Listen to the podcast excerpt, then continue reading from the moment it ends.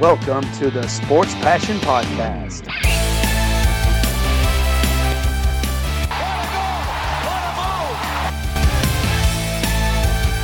Oh, blocked by James! LeBron James with the rejection. And here's your host, Lars Marendorf. Einen wunderschönen guten Abend und herzlich willkommen zum Sport Passion Podcast. Nachdem sich die beiden letzten Folgen um die neue Franchise aus Seattle gedreht haben, geht heute der Blick rundum in die Liga. Es gab den NHL Draft, da komme ich gleich als allererstes zu, allerdings vielleicht ein bisschen anders, als man das denken würde. Und es gab jede Menge Trades und auch Vertragsunterzeichnungen. Die Teams waren sehr, sehr aktiv, einige mehr, einige ein bisschen weniger bisher, aber da gab es einige interessante Tauschgeschäfte, Transaktionen, wie gesagt, neue Verträge. Und da werde ich in dieser Sendung drauf eingehen. Gab auch eine Frage dazu und ja, all das wird Bestandteil der heutigen Ausgabe sein. Ich habe es erwähnt, um, am letzten Mittwoch war der Expansion Draft und dann gab es eine kurze Phase, wo die Teams ein bisschen was machen durften. Und da gab es ja auch die Phase, wo Seattle bekannt geben konnte, was sie gemacht haben. Bisher nicht wirklich viel. Tyler Pitlick war ein Tauschgeschäft, aber ansonsten ist da nichts an Zeitdeals bekannt gegeben worden, was ein bisschen überraschend kam, wenn man dann das, was Ron Francis am Mittwoch gesagt hat, nicht berücksichtigt. Der hat ja schon angedeutet, dass es wesentlich weniger Deals sein werden, als die Presse angenommen hat. Ähm, die General Manager aus den anderen Teams waren wohl sehr, sehr vorsichtig, was solche Deals betrifft. Sie wollten halt keine Spieler absichern. Sie hatten wohl auch das Gefühl, dass die Spieler, die sie verlieren könnten, auch gar nicht so sehr dann schaden. Ähm, es geht ja auch immer ein Gehalt mit raus.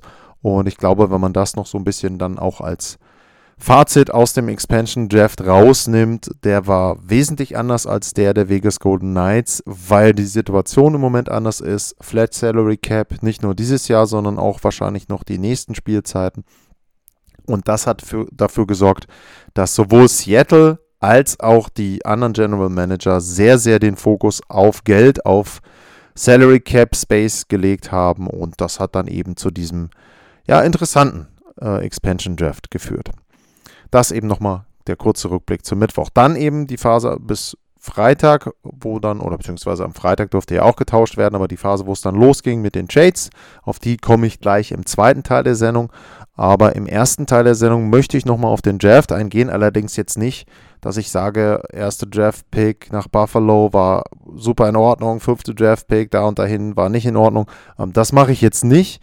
Ähm, ich muss auch sagen, ich hatte da nicht die große Zeit, mich damit zu beschäftigen, jetzt zu sagen, okay, ähm, ich konnte jetzt mich mit all den Draft-Picks schon auseinandersetzen, welche Teams das gemacht haben. Ich habe sicherlich in vieles auch reingeguckt, aber dazu bin ich im Moment noch nicht gut genug vorbereitet. Ähm, wo ich aber schon vorbereitet war, beziehungsweise was ich mitbekommen habe, war die ganze Geschichte um Logan Malou. Und ähm, das ist von den London Knights ein Verteidiger, der hat äh, letztes Jahr oder die Saison in Schweden gespielt, weil seine Liga eben nicht gespielt hat in der letzten Spielzeit aufgrund von Covid-19, beziehungsweise nicht wirklich gespielt hat. Und ähm, ja, da gab es also eine ganz böse Geschichte von ihm. Er hat eben da ein Foto verbreitet von einem Mädchen, mit dem er ähm, Geschlechtsverkehr hatte. Ganz, ganz böse Geschichte. Hat eine Strafe bekommen dafür und ähm, hat halt ja, die Runde gemacht in der Hockey-Community, aber auch darüber hinaus natürlich. Und er selbst hat die NHL-Teams gebeten, dass sie ihn nicht auswählen. Und es ist so, er war ja zum Draft angemeldet und er hat dann eben selber da gesagt, er möchte bitte noch nicht gewählt werden. Er möchte jetzt ein Jahr lang äh, sich dann auch beweisen, dass er gelernt hat, dass er eben daraus die richtigen Schlüsse gezogen hat, dass er erwachsen wird und so weiter. Fand ich erstmal so schlimm die Geschichte ist, aber das, was er gemacht hat, fand ich dann insoweit okay, dass er gesagt hat, proaktiv, nee, komm, äh, bitte nicht, ne, nehmt mich bitte nicht. Und ja, meine Erwartungshaltung wäre auch gewesen, gesunder Menschenverstand, da sind ja überall General Manager und auch Aktive, die, also Aktive im Sinne vom Front Office, die also alle auch einen Blick dafür haben, wie im Moment sich die Gesellschaften entwickeln, dass man eben da sehr, sehr viel Acht drauf gibt, dass man eben dann auch den Respekt zeigt. Und es gibt ja auch den Slogan, Hockey is for everyone, der NHL. Und deswegen war für mich im Grunde erstmal naiv, wie ich da, vielleicht auch gutgläubig, wie ich da rangegangen bin. Die Sache klar, Logan Malou wird nicht verpflichtet und wird dann eben im nächsten Jahr vielleicht gedraftet, wenn er denn dann bewiesen hat, dass er aus der gesamten Geschichte etwas gelernt hat. Ja, und dann kam der NHL Draft, dann kam die erste Runde und irgendwann waren die Montreal Canadiens dran.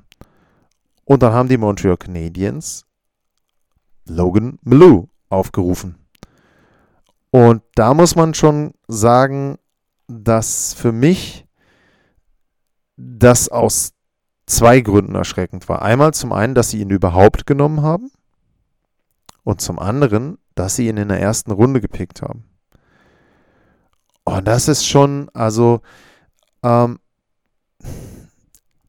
in der heutigen Zeit, wo man wirklich denkt und auch in vielen Bereichen merkt, dass ein Wandel in der Kultur, in der Herangehensweise, wie man mit Frauen umgeht, wie man mit Minderheiten umgeht, wie man mit andersdenkenden Menschen umgeht, ja, stattfindet. In dieser Zeit, in der eben, wie gesagt, die, der Slogan ist, Hockey is for everyone. In dieser Zeit wählt ein Team tatsächlich einen solchen Spieler, der erstmal diesen Skandal hatte und dann auch noch selber darum gebeten hat, nicht ausgewählt zu werden, in der ersten Runde des NHL-Drafts aus.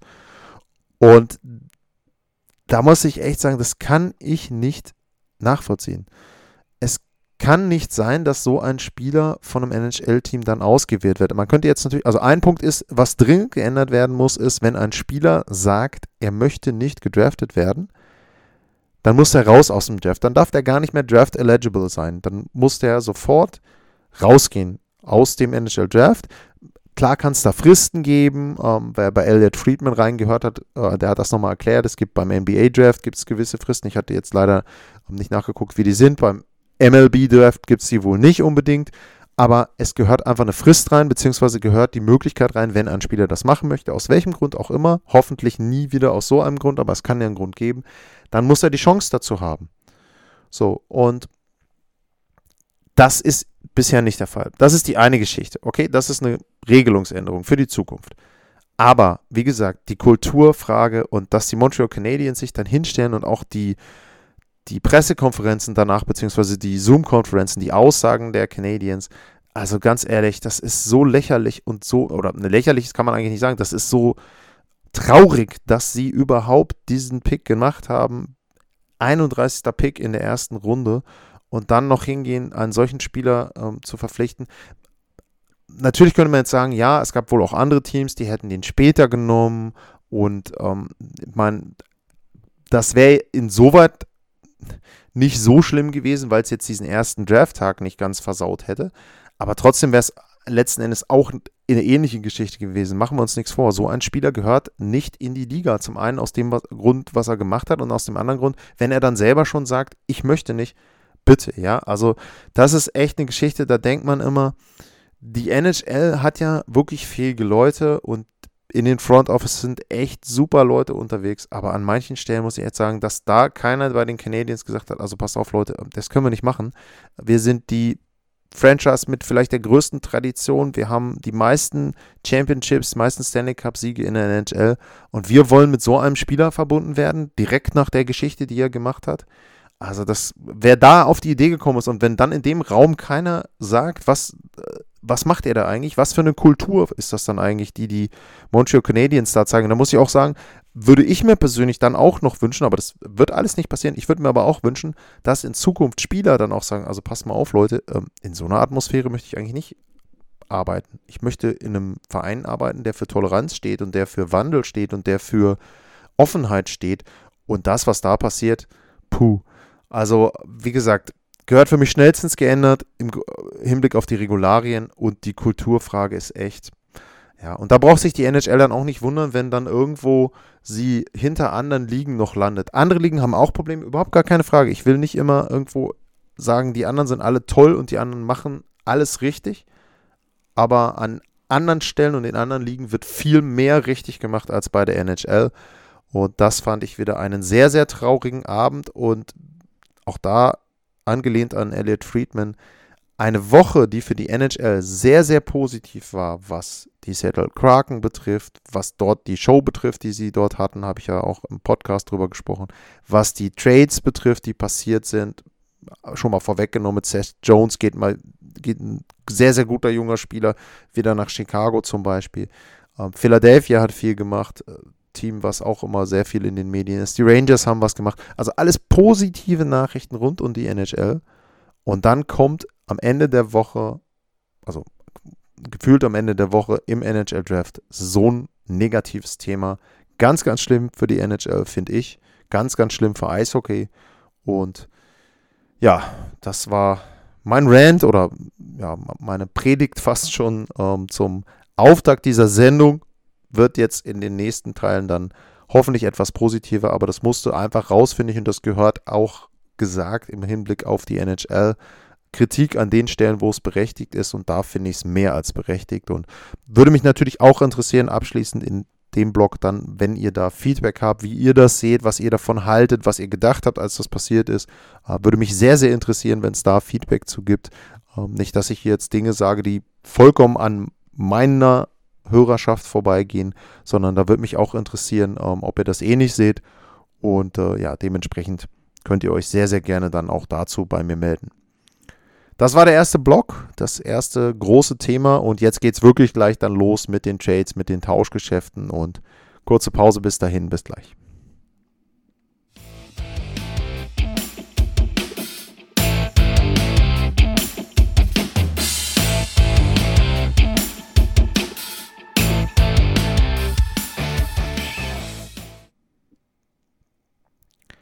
Zurück beim Sport Passion Podcast und jetzt geht's los mit den Tauschgeschäften, die in den letzten Wochen, muss man dann ja sagen, passiert sind. Ich habe da keine wirkliche Reihenfolge. Ich habe sie versucht, grob thematisch zu sortieren. Und wir fangen einfach mal an mit einem Team, was sehr, sehr in den Schlagzeilen war, wegen einem Spieler, aber der ist noch gar nicht getauscht worden. Ich rede über die Buffalo Sabres. Und die haben natürlich die Themen in den letzten Wochen und Monaten bestimmt mit Jack Eichel, der raus will, der gesagt hat, die Art und Weise, wie ich hier behandelt wurde mit meiner Verletzung, das hat alles nicht gepasst. Ich würde sehr, sehr, oder ich möchte den Verein verlassen. Ich habe im Prinzip mein letztes Spiel gemacht für die Sabres und ähm, würde dann gerne getauscht werden. Und da muss man dann eben sagen, jo, ähm, ist auch immer noch ein Thema, ist aber bisher noch nicht passiert. Aber andere Spieler sind getauscht worden von Buffalo. Und zwar wurde zum einen getauscht. Sam Reinhardt, der ist von Buffalo getauscht worden nach Florida. Und ähm, dafür haben sie einen Erstrundenpick äh, bekommen und einen Torhüter. Ähm, Erstrundenpick schon mal sehr, sehr gut ähm, für Buffalo. Ist im nächsten Draft. Und ähm, Torhüter, Torhüter ähm, Devin Levy kann ich nicht wirklich viel zu sagen. Ähm, Habe ich noch nicht sehr, sehr viel drüber gehört. Aber der Erstrundenpick, den finde ich schon mal gut. Und was man eben bei ähm, Sam Reinhardt dazu sagen muss, ähm, der ist Restricted Free Agent. Das heißt also, Buffalo hätte sowieso mit ihm einen Vertrag aushandeln müssen. Und ähm, ja, das wäre sehr, sehr schwierig geworden, glaube ich, weil der nicht in Buffalo bleiben möchte oder wollte. Und ähm, er hatte aber eine sehr, sehr gute Verhandlungsposition, finde ich, denn wenn man eben mal guckt, der war der Topscorer letzte Saison von Buffalo, 25 Tore, 40 Punkte. Also jemand, der in einem schlechten Team eine sehr gute Leistung abgeliefert hat. Er hat in seiner Karriere schon fünfmal mehr als 20 Tore erzielt, zweimal jetzt eben 25, 23, 22 zweimal. Also schon jemand, der, wenn er dann auch das richtige Umfeld hat, wenn man jetzt hochrechnen würde, 54 Spiele, 25 Tore, dann bist du fast schon bei 40 Toren irgendwo, wenn du 82 Saisonspiele hättest. Also das sicherlich jemand, der im richtigen Umfeld sehr gut einschlagen kann und da für mich eben ein guter Trade bei Florida. Aktuell jetzt Standaufnahme der Sendung ähm, ist da noch kein Vertrag da, aber wie gesagt, er ist restricted, das heißt, sie können da selber auch ein bisschen was machen. Und werden ihn dann eben nicht verlieren. Also für mich ein guter Deal, wenn man auch guckt. Ähm, Florida hat jetzt unterm Salary Cap im Moment noch 11,5 Millionen ungefähr. Ähm, und ähm, da denke ich schon, dass sie ihn damit unterkriegen können. Er passt auch von der Altersstruktur her sehr, sehr gut mit rein, mit 25 Jahren, wenn man eben guckt, ähm, wie alt die äh, anderen sind. Carter Verhegi ist auch 25, der ist auch Restricted Free Agent. Ähm, Huberdeau ist 28, Barkov 25. Ähm, der wird zum Beispiel im nächsten Jahr Unrestricted Free Agent, also auch für den wieder ein Zeichen. Sie wollen Geld in die Hand nehmen, sie wollen da weiterhin eine positive Kultur, eine positive Entwicklung vollziehen. Jetzt auch letztes Jahr eben mit ähm, Joe Quenwell. Ähm, Finde ich einen guten Trade für Florida. Wird sicherlich interessant sein zu sehen, was sie auf der Torhüter-Position ähm, machen. Chris Drieger ist ja jetzt weg in Seattle. Ähm, Sergei Bobrowski, großer Vertrag, aber schlechte Leistungen bisher. Also das wird eher ein großes Thema sein ähm, in Florida. Aber den Trade äh, fand ich auf jeden Fall schon mal sehr, sehr gut für die Florida Panthers und auch für Buffalo. Wie gesagt, ein Spieler, den du sowieso verlieren würdest wahrscheinlich oder der eben dann vielleicht über ähm, Arbitration nur einen Einjahresvertrag nehmen würde. Den kannst du jetzt tauschen, kriegst einen Erstrundenpick äh, und noch einen Prospect dazu. Finde ich okay. Zweite Trade der Buffalo Sabres war mit den Philadelphia Flyers. Die haben sehr viel gemacht, sind dann auch als nächstes dran. Ähm, die Buffalo Sabres waren in der Lage, Rasmus Ristolainen auszutauschen für Robert Hack. Ähm, auch wieder einen Erstrunden-Draft-Pick in diesem Jahr und einen Zweitrunden-Pick 2023. Ja, was kann man dazu sagen? Ähm, Rasmus Ristolainen ist ein Spieler, der in der Advanced Metrics Community sehr, sehr unbeliebt ist, weil er sehr, sehr schlechte Statistiken hat. Ganz einfach. Immer wenn er auf dem Eis ist oder fast immer wenn er auf dem Eis ist, passiert nichts wirklich Gutes für seine Mannschaft. Er hat bei den Werten Expected Goals vor, wo er mit dabei ist, ähm, sehr, sehr schlechte Werte. Er hat viel Eiszeit, also das muss man sagen. Das ist eine Statistik, die er wirklich hat. Aber ähm, in der Eiszeit macht er auch nichts sehr Gutes, sage ich mal, für seine Teams. Also da ist eben äh, es so, dass er wirklich jemand ist, wo man eher sagt, der schadet seinem Team, wenn er auf dem Eis ist, als dass er ihm hilft. Deswegen war es schon ein bisschen überraschend, dass sich ein Team so für ihn interessiert hat. Und wenn man dann eben noch guckt, ähm, dass er auch einen Gehalt von 5,4 Millionen hat, dann muss man schon sagen, hui, also 5,4 Millionen unterm Salary Cap unterbringen, na gut. Ähm, und wenn man dann jetzt aber noch berücksichtigt, und das finde ich dabei auch schon bemerkenswert, er hat nur noch ein Jahr Vertrag, dann ist der Trade für mich sehr, sehr komisch und er wurde auch überall als sehr negativ für die Philadelphia Flyers gewertet. Also nochmal, du bezahlst einen Erstrunden-Draft-Pick, einen Zweitrunden-Draft-Pick und einen Prospect, einen anderen Spieler, Robert Hack, oh, Robert Hack, ähm, für einen Spieler, der aufgrund seiner Werte nicht wirklich als gut eingestuft wird, der aus einer Losing Culture kommt, der ein vergleichsweise hohes Gehalt hat und der danach einem Jahr vertragsfrei ist. Macht alles nicht ganz Sinn. Also ist ein, für mich wirklich auch aus Sicht der Flyers ein schlechter Trade. Aus Sicht der Sabres wunderbar ne, einen Spieler loswerden, der sowieso im nächsten Jahr wahrscheinlich gegangen wäre, der einer der ja, Buhmänner ist immer, wo die anderen äh, oder wo die Fans dann sich eben dran auch drüber auslassen. Zu Recht auch aufgrund der Statistiken. Also jetzt jetzt nicht so, dass sie da die sich jemanden ausgesucht haben, der jetzt eben ansonsten gute Werte hatte, sondern das Gefühl, was die Fans haben, passt auch zu dem Gefühl, was Statistiken dort und Werte vermitteln. Ja, für Buffalo ein Gewinn, um, ähm, für die Philadelphia Flyers schlechter Trade. Aber sie haben noch ein paar mehr gemacht. Wollen wir mal gucken, ob da vielleicht was Besseres bei Ghost gekommen ist. Sie haben, das war der erste Trade in der großen Reihe der Flyers Trades, sich Ryan Ellis geholt. Ryan Ellis von den Nashville Predators. Und da muss ich sagen, das war wieder ein guter Trade, finde ich, für die Philadelphia Flyers. Ryan Ellis, einer dieser guten Verteidiger, die eben in Nashville dort, ähm, ja, oder dort äh, Verträge haben und Ryan Ellis, der hat noch Vertrag bis 2027 für 6,25 Millionen pro Jahr. So, der ist 30 Jahre alt, ist ein gewisses Risiko gegen Ende des Vertrages, aber ich würde schon sagen, bei ihm als Verteidiger so drei, vier Jahre kannst du noch gute, sehr gute Leistungen dort erwarten. Also wirklich jemand, wo ich sage, ein zuverlässiger Verteidiger, wenn du ihn mit äh, Provorov in einer Reihe aufstellen willst ähm, wunderbar, wenn du es noch irgendwie verteilen willst, weiß ich nicht, mit Travis Sanheim oder wen auch immer sie dann links hinstellen wollen, ist das auch okay. Äh, Finde ich einen Trade, der Sinn macht, wo sie eben ähm, wirklich sich einen guten Spieler geholt haben. Sie haben aber auch ein bisschen was dafür bezahlt. Sie haben Philip Myers und Nolan Patrick abgegeben. Ja, Nolan Patrick eher jüngerer Spieler, Myers eben auch. Und Finde ich aber von der Sache her okay. Keine Picks, sondern wirklich ein Spieler für zwei andere. Finde ich auch aus Sicht von Nashville okay. Ähm, die sind im Moment am Umbauen. Die haben gemerkt, so geht's nicht. Wenn sie umbauen, machen sie es jetzt auch vernünftig. Sie haben sich jetzt auch zum allerersten Mal so, ähm, oder sie haben sich jetzt auch mal wieder, muss man ja dann fast schon sagen, ähm, wenn man auf PK Subin, PK Subin ähm, zurückblickt, sie haben sich mal wieder auch von einem Verteidiger getrennt, also haben da auch wieder den Mut, Verteidiger zu tauschen, dann auch gegen Nolan Patrick, gegen einen anderen Stürmer und sich ein bisschen schlechter gemacht in der Verteidigung, eben wenn man Myers und Ellis direkt gegenüberstellt, aber mit Patrick Potenzial für die Offensive geholt, was ja immer ein kleines Problem ist von den Nashville Predators. Also ich finde, das ist zum Beispiel ein wirklich guter Hockey-Trade, macht für beide Seiten Sinn, für Philly und für Nashville. Nächste Trade, den die Flyers gemacht haben, war, sie haben an die Arizona Coyotes abgegeben, Shane Gostespiel ähm, und einen Second-Round-Pick und einen Seventh-Round-Pick. Und das war im Prinzip ein Salary Cap Dump Move, um unter anderem Ryan Ellis und Rasmus Ristolainen mit verpflichten zu können. Also da haben sie eben versucht, dann äh, Gehalt rauszugeben, um dort dann wieder ein bisschen Platz zu haben.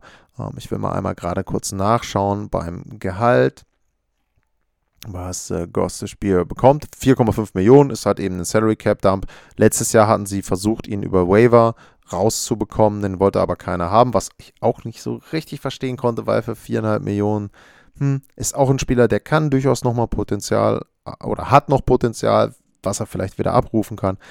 Ja, also, naja, gut. Aus Sicht von Arizona auch okay. Du bekommst einen erfahrenen Verteidiger, der hat zwei Jahre Vertrag. Arizona hat viele, viele Deals gemacht, auch, oder einige Deals gemacht, auch, auch gute Deals, finde ich.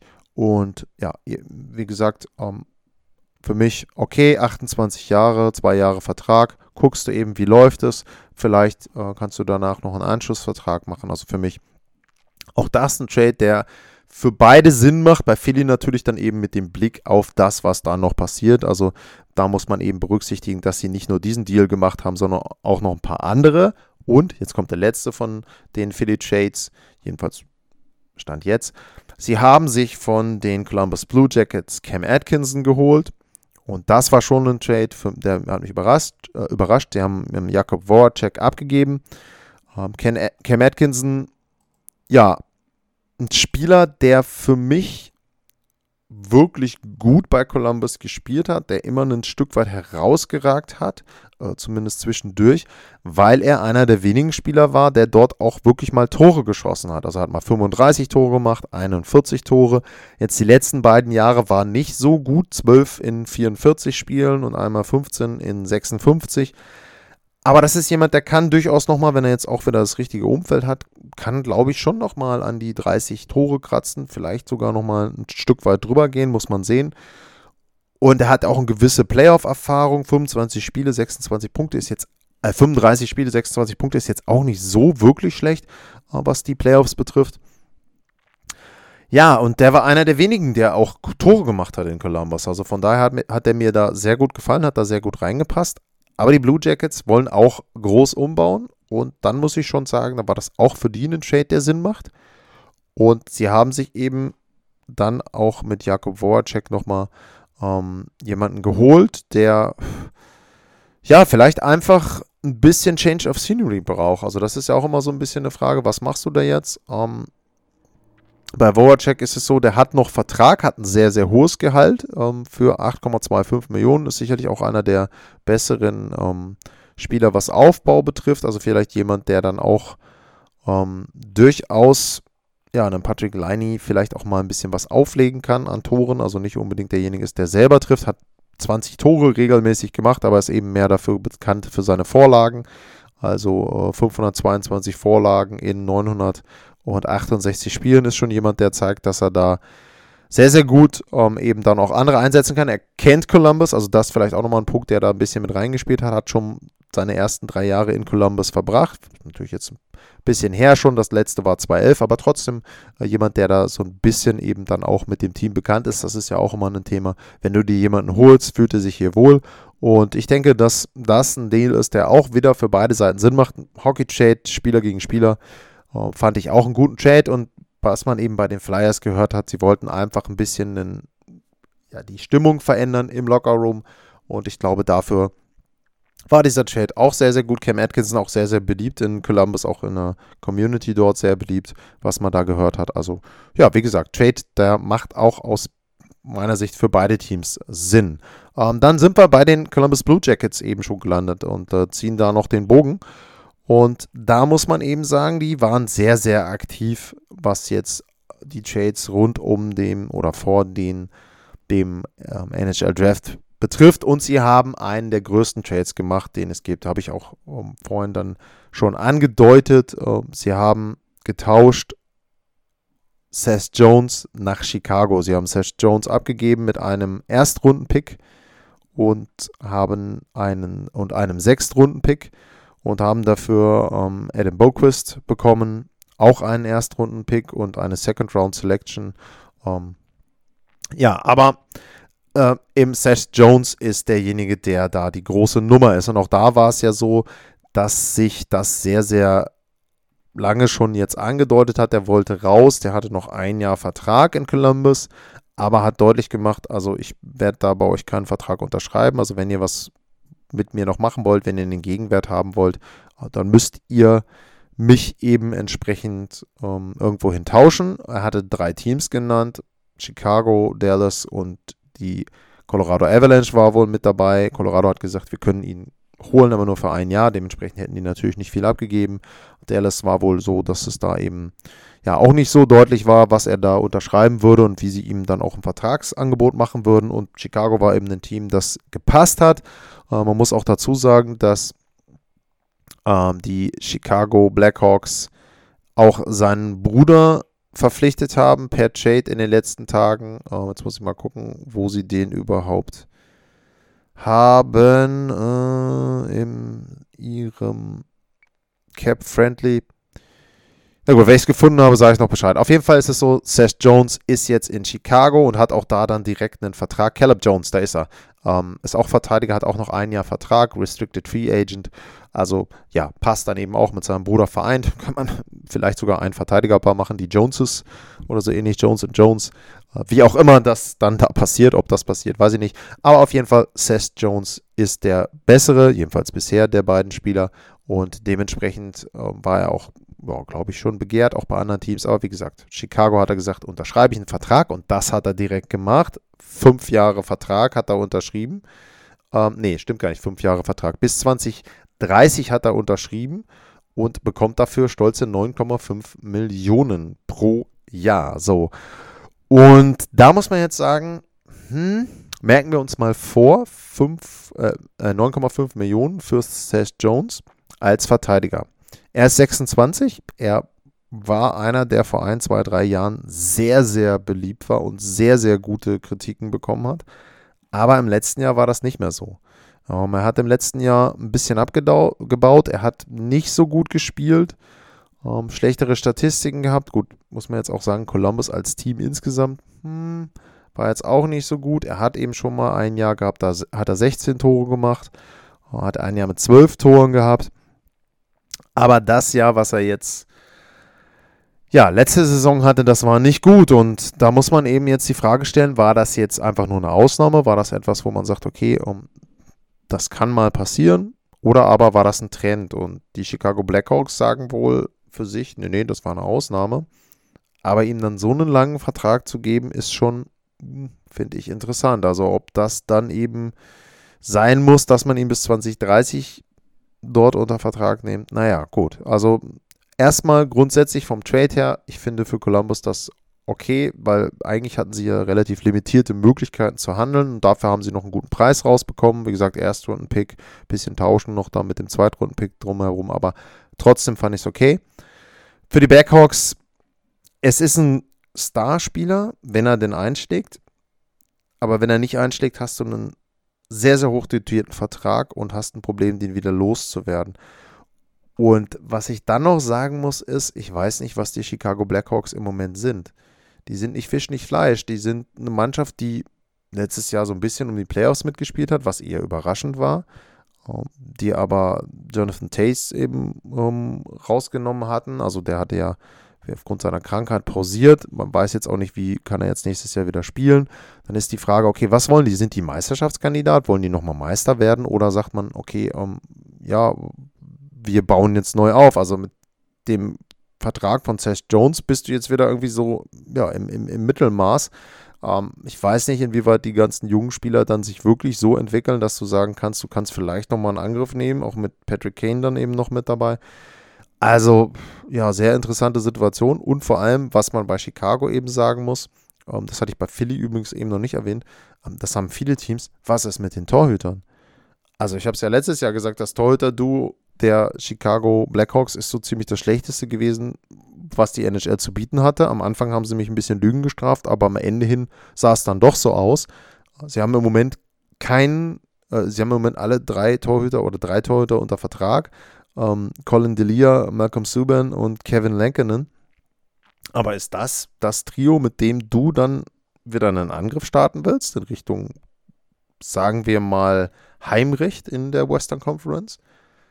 Also das ist für mich ein sehr, sehr großes Fragezeichen. Aber ja, okay. Ähm, wie gesagt, Chicago hat sich einen sehr guten Spieler geangelt, wenn er den einschlägt. Aber da stehen für mich einige, einige Fragezeichen hinter. Dann Stichwort, The Stichwort Torhüter und dann schließt das auch den ersten Block an Trades jetzt so ein bisschen ab. Die Carolina Hurricanes haben Alex Nedeljovic abgegeben an die Detroit Red Wings.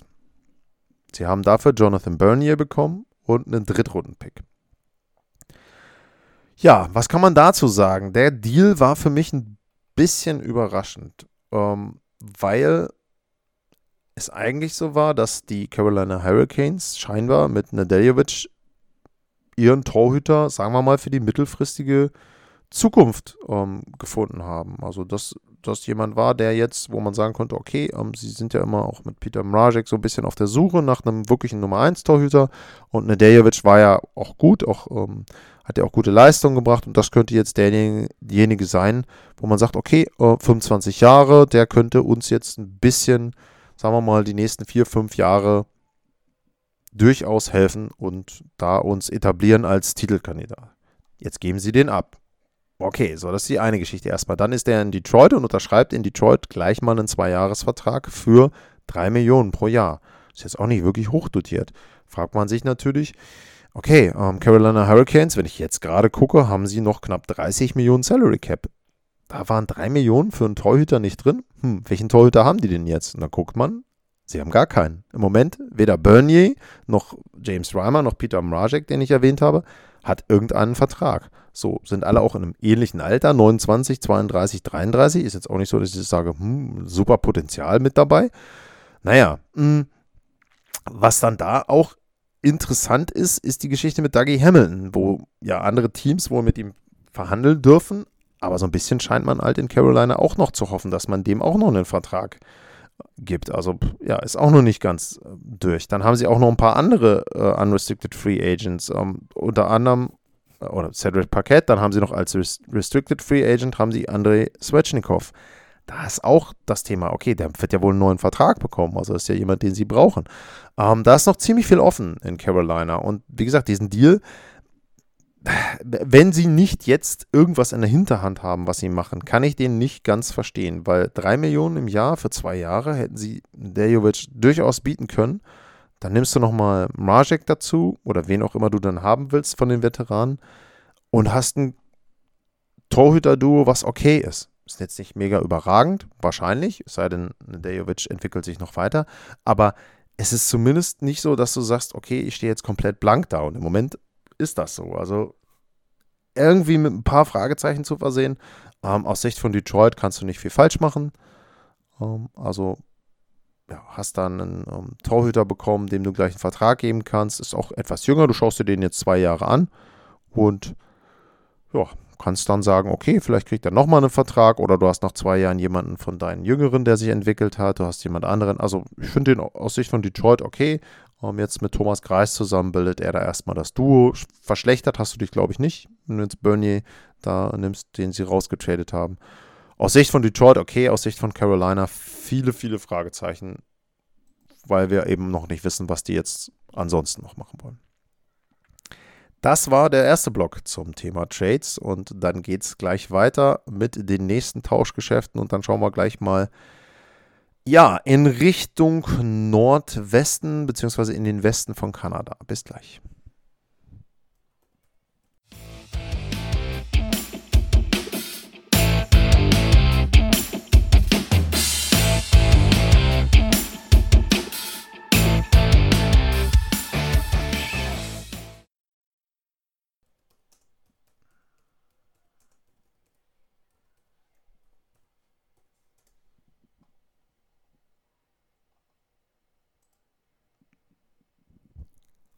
Willkommen zurück beim Sport Passion Podcast und jetzt geht's in den Westen von Kanada und dann fangen wir mal an mit dem Tauschgeschäft der Edmonton Oilers. Duncan Keith geht zu den Edmonton Oilers und er geht zusammen mit Tim Sutherland und Caleb Jones, den ich eben schon erwähnt hatte, den Bruder von Seth Jones und ein 2022 Drittrunden-Pick gehen zurück nach Chicago. So, jetzt kann man sagen, Duncan Keith, ja, Verteidiger, war mal ein sehr, sehr guter Verteidiger, Stanley Cups gewonnen mit den Blackhawks. Oh, das ist ja schon eigentlich ein guter Move der Oilers, aber ich verstehe ihn nicht. Tut mir echt leid, ich kann ihn nicht verstehen. Ich weiß nicht, warum sich die Edmonton Oilers Duncan Keith holen, weil man sagen muss, für mich ist er halt einfach über seinen Zenit hinaus. Also natürlich kann man jetzt sagen, der bringt Erfahrung, der hat sehr, sehr gut auch, wie gesagt, für die Blackhawks gespielt, aber der ist eben 38 Jahre alt und der hat noch ein Gehalt von 5,5 Millionen. Und ich weiß nicht, ob es nicht für das Gehalt bessere Verteidiger gab. Also für 5,5 Millionen für die nächsten zwei Jahre. Ja, hättest du vielleicht Tyson Berry einfach nochmal einen neuen Vertrag geben müssen. Passiert ja vielleicht noch, aber wie gesagt, Duncan Keith, er war jetzt auch nicht in den letzten Jahren derjenige, wo ich sage, äh, der hat mich noch überzeugt. Es gibt ja auch Spieler, die mit 38 noch sehr, sehr gut spielen. Aber Duncan Keith gehörte für mich einfach auch nicht mehr dazu. Klar, muss man jetzt sagen, okay, immer auch zu sehen auf die Blackhawks und das, was sie dort gespielt haben. Aber ich sage jetzt mal so, er ist ja jetzt auch nicht so, dass man sagt, in Edmonton, ja, die waren jetzt die letzten zwei, drei Jahre ein, zwei Spiele vorm Stanley Cup-Sieg und er ist jetzt das fehlende Puzzlestück mit ein bisschen Erfahrung dabei äh, à la Ray Burke, damals eine gute Story und äh, jetzt wollen man dem noch einen Stanley Cup gewinnen. Also ich kann es irgendwie nicht wirklich nachvollziehen, muss ich ganz ehrlich sagen. Und ähm, das ist so ein Deal, wo ich sage, die Oilers, äh, ja, ich weiß nicht, ob das wirklich gut ist, was sie da gemacht haben. Man muss abwarten, wie gesagt, wie bei so vielen Teams. Ähm, wie läuft der Sommer? Gar keine Frage. Also ähm, da kann man jetzt nichts endgültig beurteilen, bevor man nicht weiß, was sie dann mit dem Cap Space, den die Oilers jetzt noch haben, dann letzten Endes auch noch machen werden. Aber jetzt nur auf dem Papier ist das ein Deal für mich, wo ich nicht wirklich nachvollziehen kann, warum wurde dieser Deal jetzt überhaupt gemacht und warum, ja, hat man da nicht irgendwie einen anderen Spieler genommen. Aber gut, ähm, was soll's. Ja, dann gab es noch ein Tauschgeschäft von einem Team aus der Pacific Division. Und das waren die Vancouver Canucks. Die Vancouver Canucks haben sich mit Oliver Ekman Larsen und Connor Garland zwei Spieler von den Arizona Coyotes gesichert. So, Ekman Larsen war ein Spieler, der die letzten Jahre immer gehandelt wurde. Egal ob in, zur Trade Deadline oder im Sommer, er war immer ein Thema. Es hieß immer, äh, man würde ihn tauschen und er würde irgendwo anders hingehen und so weiter und so fort. Aber das Problem bei ihm war immer der Vertrag. Er hat nämlich noch bis 2027 Vertrag und bekommt 7,26 Millionen pro Jahr. Das sind, wenn man das jetzt zum Beispiel auf den Salary Cap äh, umrechnet, 8,9 Prozent. Also das ist schon sehr, sehr viel Geld, muss man da ganz ehrlich sagen, für einen Spieler, der, ja, wenn du die besten Verteidiger der Liga auflistest, eben nicht auftaucht. Aber gut, ähm, man könnte ja sagen, okay, ähm, sie haben sich den jetzt geholt, sie haben ja auch ein bisschen was abgegeben. Was haben sie denn abgegeben? Wenn man dann schaut, ähm, dann haben sie äh, Louis Erickson zum Beispiel unter anderem abgegeben. So, da kann man eben sagen, dass ein Spieler da, ja, der hatte auch einen hochdotierten Vertrag. Sie haben Jay Beagle abgegeben und Andron Roussel. So, jetzt könnte man sagen, okay, ähm, wenn wir jetzt mal gucken, ähm, Lou Erickson, um, wo haben wir ihn, äh, bekommt auch 6 Millionen. Okay, gut, fast das Gehalt. Wenn man die 3 Millionen von Jay Beagle auch noch mit dazu nimmt, oh, 9 Millionen gegen 7, irgendwas. Hast du schon mal ein bisschen was gewonnen unterm Salary Cap. Ähm, wenn du dann noch guckst, ähm, bei Roussel Was hat der für ein Gehalt? Hat auch 3 Millionen bekommen. So, dann bist du bei 12 Millionen und du hast dafür 7, irgendwas ähm, bekommen. Erstmal rein durch Oliver Ekman Larsen. Und wenn man dann noch sagt, ähm, man hat ja ähm, Conor Garland noch mit dazu bekommen, ja, dann ist das eigentlich gar nicht so schlecht. Nur, und jetzt kommt eben der Punkt aus Sicht von Vancouver, die drei Spieler, die sie abgegeben haben, die haben alle noch ein einziges Jahr Vertrag. Das heißt, diese 12 Millionen wären im nächsten Sommer weg gewesen. Man hätte 12 Millionen an Salary Cap zur Verfügung gehabt. Das heißt, man hat sich von den 12 Millionen jetzt schon wieder mehr als 7 Millionen zugemacht. So. Bleiben jetzt noch dann eben entsprechend ja 4, irgendwas. So. Okay, hat man zumindest ein bisschen Salary Cap. Aber bei 4, irgendwas muss man jetzt auch wieder erwähnen, äh, wir haben ja Connor Garland. Und Connor Garland ist Restricted Free Agent. Das heißt also, ich muss dem auch einen neuen Vertrag anbieten, beziehungsweise mit ihm einen neuen Vertrag abschließen, damit dieser Deal überhaupt Sinn macht. So, jetzt kann man natürlich überlegen, okay, was bekommt der denn an Gehalt? So, der war einer der besten Spieler bei den Coyotes und die waren ja nicht so wirklich gut. Der hat schon mal 22 Tore gemacht letzte Saison in 68 Spielen. Also auch jemand, wo du sagst, ja, könnte Potenzial Richtung 30 Tore haben. Das heißt, der wird auch schon ein vernünftiges Gehalt verlangen. Das heißt also, wenn ich da jetzt gucke und sage, hm, naja, sagen wir mal vier, vielleicht viereinhalb Millionen, was wird er bekommen? Dann ist es eben so, für mich ist dieser Deal ein wirklicher Gamble von den Vancouver Canucks. Eben darauf, dass Ekman Larsen in einem anderen Umfeld vielleicht doch noch besser spielt, als er das jetzt zum Schluss dann eben in Arizona gemacht hat. Er hat ja auch einen Grund, warum andere Teams ihn dann doch nicht geholt haben. Und ähm, ich hoffe darauf, dass er zumindest nicht komplett einbricht nach drei, vier Jahren, denn muss eben dann auch da wieder nochmal gucken. Ähm, habe es ja erwähnt, er hat noch sehr, sehr lange Vertrag, aber mittlerweile ist er eben auch schon 30 Jahre alt. Das heißt also, wenn ich jetzt gucke, ich habe noch sechs Jahre von ihm, wenn er 36 ist, hm, ich kann halt wirklich nur darauf hoffen, so wie ich es vorhin halt bei Ryan Ellis erwähnt habe, dass er als Verteidiger seine Fähigkeiten noch ein paar Jahre behält. Ja, also den Deal abschließend zu bewerten, hm, ist für mich schwierig. Äh, muss ich echt sagen, weil auf der einen Seite, Vancouver macht was. Sie haben versucht, äh, auslaufende Verträge noch in irgendeiner Form abzugeben und da eben ähm, ja, was draus zu machen. Das ist okay. Aber ja, die Frage war auch, dann komme ich halt noch ähm, mal zurück zu Twitter. Die Frage war von Ed Donomator oder Donomator, wie auch immer das ähm, auszusprechen ist, von Don. Ähm, Oliver Ekman Larsen, Trade für Vancouver gut oder zu teuer? Ich sag's mal so, ich finde es insoweit gut, weil sie was machen. Also die letzte Saison war jetzt nicht gut. Sie haben gemerkt, das passt so irgendwie nicht. Sah ja vorletztes Jahr wesentlich besser aus, hat jetzt nicht gepasst, eine Spielzeit lang. Und dementsprechend versuchen sie was zu machen ist mir lieber als ein Team, was sagt, ja, ich mache jetzt immer mal das Gleiche und das wird sich schon irgendwie ändern. Ähm, dementsprechend, sie haben jetzt ein gewisses Risiko dort mit dem langfristigen Vertrag. Auf der anderen Seite mit Garland vielleicht auch ein Spieler, der jetzt gerade so in einem Alter ist und auch in einer Situation in seiner Karriere ist, wo er richtig durchstarten kann. Und wenn du den in deine Kombinationen rein, gut reinbekommst mit den Reihen, könnte das eben jemand sein, der da sehr, sehr gut reinschlägt. Und wenn, wie gesagt, Ekman Larsen nicht komplett runterfällt, von der Form her nach drei, vier Jahren, dann glaube ich schon, dass der Deal gut sein kann. Hängt natürlich auch ein bisschen jetzt davon ab, was für einen Vertrag sie jetzt aushandeln können mit Garland. Ich gucke nochmal nach, was haben sie denn im Moment überhaupt im Salary Cap? Sie haben relativ viel noch, 21 Millionen, ähm, sind aber eben auch noch einige Verträge, also äh, Brandon Sutter UFA und so weiter, Travis Boyd UFA, Justin Bailey, also sind sehr, sehr viele UFAs und Restricted Free Agents mit dabei, auch in der Verteidigung, Alex Adler, Travis Harmonic, also sie brauchen da auch noch andere Spieler, dementsprechend diese 21 Millionen wirken viel, aber ähm, das kann auch durchaus sein, dass man da eben ja entsprechend schon sehr, sehr viel dann auch verbraucht. Was man zu Vancouver noch sagen muss, äh, große Gerüchteküche, ähm, Braden Holtby soll auf dem Markt sein, auch dass sie vielleicht von dem einen Jahr Vertrag von ihm noch ein bisschen was selber behalten. Ähm, muss man schauen.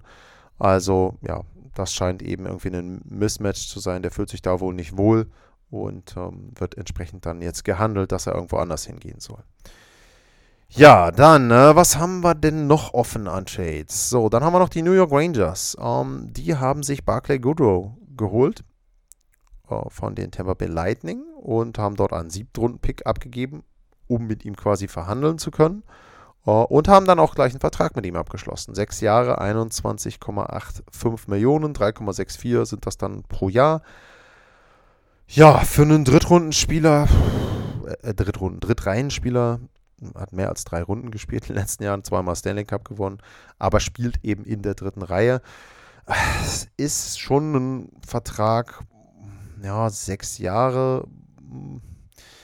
Also auch da musst du eben gucken, ähm, kann der sechs Jahre seine Qualität halten, kann er sechs Jahre lang das Niveau halten, was er jetzt in Tampa hatte. Und dann ist eben auch immer wieder ein bisschen die Frage, hat er die Leistung gebracht, eben nur, weil er in Tampa gespielt hat, weil er da eine gute Reihe hatte und weil er eben dann auch entsprechend davon profitiert hat, dass die erste und zweite Reihe von Tampa sehr, sehr viel Aufmerksamkeit gefordert hat von anderen Teams und er jetzt eben entsprechend da, ja, äh, da so ein bisschen was abgreifen konnte mit seiner Reihe. Er ist 28, von daher sage ich mal, sind die sechs Jahre Vertrag vielleicht noch ein bisschen besser zu sehen, eben jetzt als zum Beispiel bei einem, bei einem Eckmann Larsen, weil er dann eben erst 34 ist, wenn der Vertrag endet. Ähm, ich sage jetzt mal, grundsätzlich ist der Deal okay. Ähm, man muss jetzt gucken bei den Rangers, was da noch passiert. Und Stichwort, was da noch passiert. Sie haben ähm, Pavel Buchnevich abgegeben an die St. Louis Blues für äh, ähm, einen Zweitrunden-Pick und äh, Sammy Blaze ja, hm, das ist so ein Deal. Äh, bei Bucinovic ist es so, der braucht einen neuen Vertrag, wenn ich mich da nicht irre. Will gleich mal nachgucken bei den St. Louis Blues. Dementsprechend kann man da jetzt sagen, okay, ähm, sie haben wohl gemerkt, dass sie mit eben ähm, keinen Vertrag ja, aushandeln können. Genau, der ist Restricted Free Agent. Dementsprechend haben sie jetzt gesagt, okay, dann tauschen wir ihn eben vorher. Hm, das ist schon ein Punkt, wo du sagen kannst, okay, mache ich. Aber die Frage ist dann, ähm, was machst du sonst noch? Und wenn ich jetzt ein bisschen gucke und äh, ein bisschen schaue, ja, wie ist im Moment so die Gerüchteküche, dann wird da immer noch ein zweiter Spieler der Tampa Bay Lightning genannt, der vielleicht zu den New York Rangers gehen könnte. Und das ist Blake Coleman. Und ähm, da soll es jetzt so sein, dass die Rangers dem ja, ein Angebot gemacht haben. Und das Angebot soll für sechs mal fünf Millionen sein. Und da muss man sich dann schon fragen, ähm, ob Pavel Buchnevich nicht der bessere Spieler gewesen ist, dem man dieses Gehalt zahlen möchte. Warum ist das so? Tja, ähm, Blake Coleman ist für mich eben auch ein Spieler, wo du sagen musst, ähm, der ist jetzt 29, also wenn wir eben gucken, ähm, bei St. Louis, der Pavel Bucinovic ist eben erst 26, dementsprechend passt er für mich von der Altersstruktur her auch ein bisschen besser rein bei den New York Rangers. Also die wollen ja, haben ja ein Rebuild eingeleitet und haben ja auch einige Spieler, die jetzt noch jünger sind. Und da passt jemand mit 26 Jahren einfach besser zu, finde ich, als jemand, der jetzt 29 ist. Und dann muss ich eben auch noch dazu sagen, äh, wenn ich mir dann eben anschaue, äh, ja, auch vom, von den Leistungen her ist dann eben wieder die Frage, hat Blake Coleman in Tampa davon profitiert, dass er viele sehr, sehr gute Mitspieler hatte und hat dadurch eben dann auch ganz gute Statistiken gehabt. Ich meine, ja, wenn man jetzt mal guckt, 14 Tore, hat vorher bei den Devils mal 22, mal 21 äh, gemacht. Ähm, ist jetzt auch nicht super, mega, hyper überragend. Klar, er hat einen Stanley Cup gewonnen, zwei Stanley Cups gewonnen, das ist alles okay. Aber wenn ich eben schaue, wenn ich dann nochmal gucke, um, ähm, Pavel Buchnevich, ähm, der hat halt bei den Rangers 21, 16 und 20 Tore gemacht die letzten Jahre. Und da muss ich dann schon sagen, da sehe ich mehr Chancen darauf, dass der sich noch mehr entwickeln würde. Also ich glaube, dass die Rangers da vielleicht ja quasi einen indirekten Tausch dann gemacht haben, Butchnevich gegen Blake Coleman, der sich vielleicht am Ende dann als Fehler rausstellen wird. Also wie gesagt, den Deal, den sie gemacht haben mit Barclay Goodrow, ist okay. 5 äh, Millionen für Blake Coleman finde ich persönlich ein bisschen zu viel. Und da hätte man eben mit Butchnevich, der wohl auch sehr, sehr beliebt war in der Kabine der Rangers, also wirklich jemanden gehabt, der da wahrscheinlich dann doch besser reingepasst hätte. Ja, aber gut, was soll's. Ähm, die Rangers sind ja noch im Umbruch. Vielleicht kommt da ja auch noch ein bisschen was anderes. Sie haben ja auch noch ein bisschen äh, Salary Cap Space. Muss man eben schauen. Die waren sehr, sehr aktiv. Ja, dann schließen wir langsam diese Sendung ab und schauen noch auf zwei Verträge, die es gab, zwei Unterschriften, die es gab. Taylor Hall unterschreibt bei den Boston Bruins vier Jahre, 24 Millionen, 6 Millionen pro Jahr. Ist für mich okay, der Deal. Taylor Hall hat in Boston gespielt, die letzten Monate, Playoffs gespielt, die haben gesehen, was er kann, was er auch nicht kann. 6 Millionen ist für mich auch vom Gehalt her okay. Ähm, wer mich gehört hat über die Jahre in Podcasts, weiß, was ich von Taylor Hall halte. Ich halte ihn für einen nicht MVP, also er hat ja die Auszeichnung bekommen, aber ich glaube, dass er nie auf dieser Kategorie war.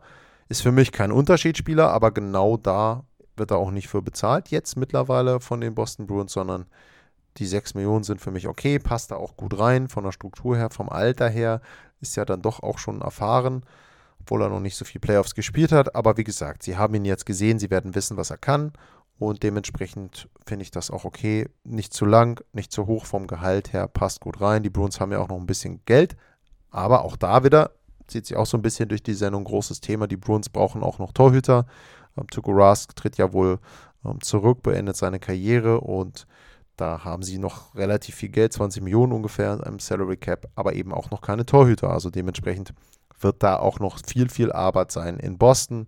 Taylor Hall gehört jetzt nicht mehr mit dazu, ist jetzt fester Bestandteil die nächsten vier Jahre, finde ich auch okay so. Zweiter Vertrag noch, über den ich reden wollte, Kale McCarr unterschreibt bei der Colorado Avalanche sechs Jahre, 54 Millionen, 9 Millionen pro Jahr. Und da jetzt nochmal kurz den Bogen gezogen. Der war in seiner zweiten NHL-Saison Norris Trophy nominated. Der hat ungefähr einen Punkt pro Spiel gehabt, ist ein Spieler, der wirklich Unterschiede machen kann. Ich habe es auch ein paar Mal schon erwähnt in Sendungen. Das ist jemand, da merkst du, wenn der auf dem Eis ist, das ist jemand, der mit einer Szene, der muss nicht mal treffen oder irgendwas machen, aber der kann mit einem Rush, mit einer Aktion sein Team mitreißen, eine Halle mitreißen, ein anderes Team vielleicht auch in Unruhe versetzen. Das ist ein Unterschiedsspieler. Der bekommt 9 Millionen für die nächsten sechs Jahre. Seth Jones bekommt 9,5. Also das für mich eben so ein bisschen auch der Maßstab. Klar, es ist immer, man muss immer gucken, individuell, Jones, wie passt er in Chicago rein, wie passt McCarr in Colorado rein. Ist natürlich auch noch ein sehr, sehr junger Spieler. Kann man natürlich jetzt sagen, ja, aber der kann ja auch einbrechen und so weiter. Glaube ich halt nicht dran. Hat halt wirklich schon sehr, sehr gut gespielt bisher. Hat auch gut gezeigt, was er kann.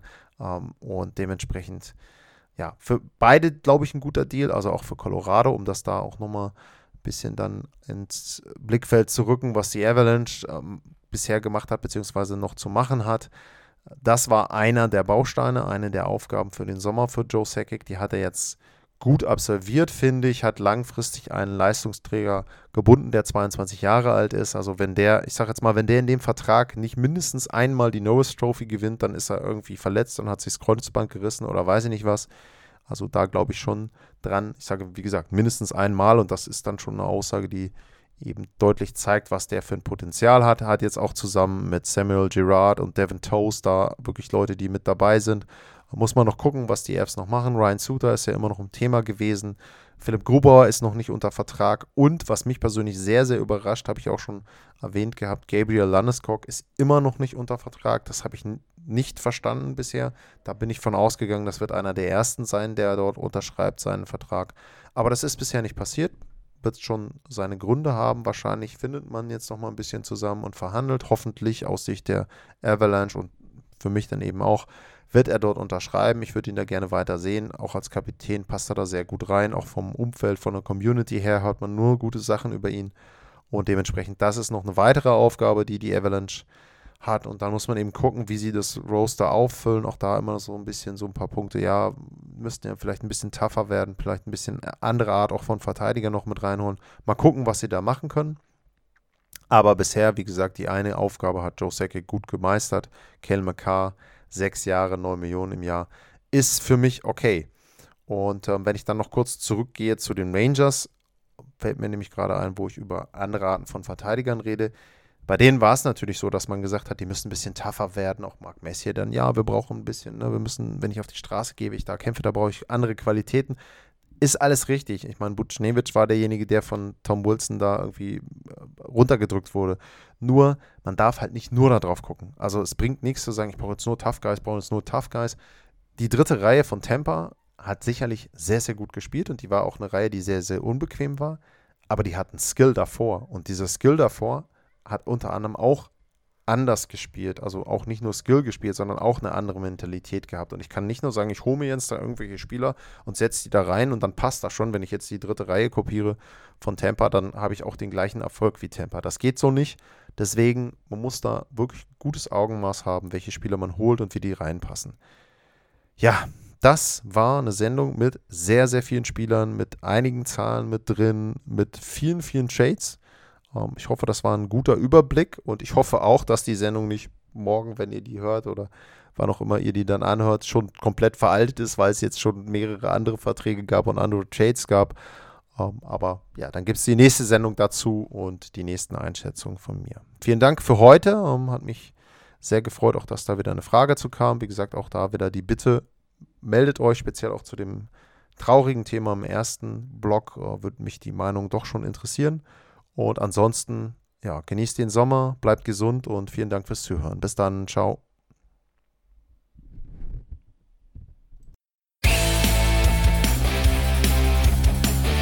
Sportliche Grüße. Das war's, euer Lars.